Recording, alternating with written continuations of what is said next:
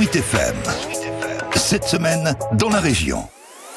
Cette semaine dans la région, l'agriculture à l'heure des comptes après les vagues de gel successifs depuis le début de ce mois d'avril. Pas ensoleillé a fait naître des bourgeons qui ont été anéantis quelques jours plus tard par des coups de gel assassins et même encore aujourd'hui, difficile d'évaluer exactement l'ampleur des dégâts en centre-val de Loire. Lionel Gossom est le président de l'interprofession viticole Interloire qui rayonne de Blois jusqu'à Nantes. Il est trop tôt pour faire une estimation des pertes réelles. Aux alentours du 15-20 mai, on va déjà avoir une idée des grappes qui vont sortir. Là, on pourra faire les premiers comptages et ça ne nous donnera pas un estimatif de récolte, mais au moins un potentiel de récolte. Il faudra donc attendre la floraison de la vigne pour voir comment se profilera la campagne 2021, mais on ne se fait guère d'illusions chez les viticulteurs. On sait d'ores et déjà qu'elle sera très petite, parce que même si on ne sait pas précisément quelles seront les pertes, on sait que ces pertes seront importantes. On sait que ce sera une petite récolte. Après, ce qu'on ne sait pas, c'est ce sera une toute petite petite, une petite ou une petite plus. Voilà, c'est ça la question. Pour Karine Simoneau et Sébastien Paris, c'est un vrai coup dur. Les deux vignerons associés sur 75 hectares au cœur de la Hausse-et-Touraine à Saint-Georges-sur-Cher estiment avoir perdu 85% de leurs bourgeons. Justement, Karine Simoneau accueilli mardi dernier sur son exploitation les représentants du monde agricole, mais aussi la préfète de région et les présidents de l'intercommunalité du département et de la région.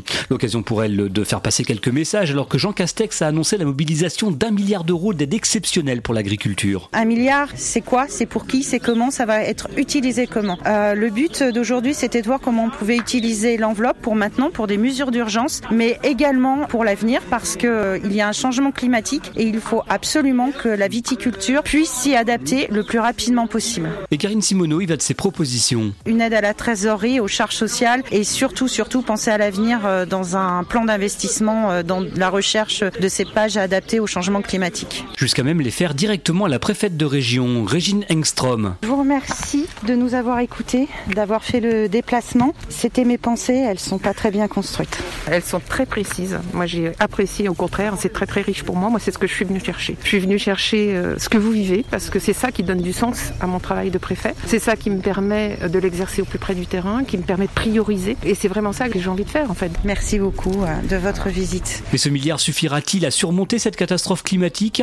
Écoutez ce qu'en dit Lionel Gossaume pour Interloire. Un milliard d'euros, c'est encore une fois une somme très importante. La solidarité nationale a été exprimée. Je suis incapable de vous dire à ce jour si ce sera suffisant pour faire face à l'intégralité des pertes que les viticulteurs et les autres agriculteurs auront à faire face. Et les collectivités locales aussi sont appelées à la rescousse pour aider l'agriculture, encore une fois à la peine dans la région, mais aussi dans la France.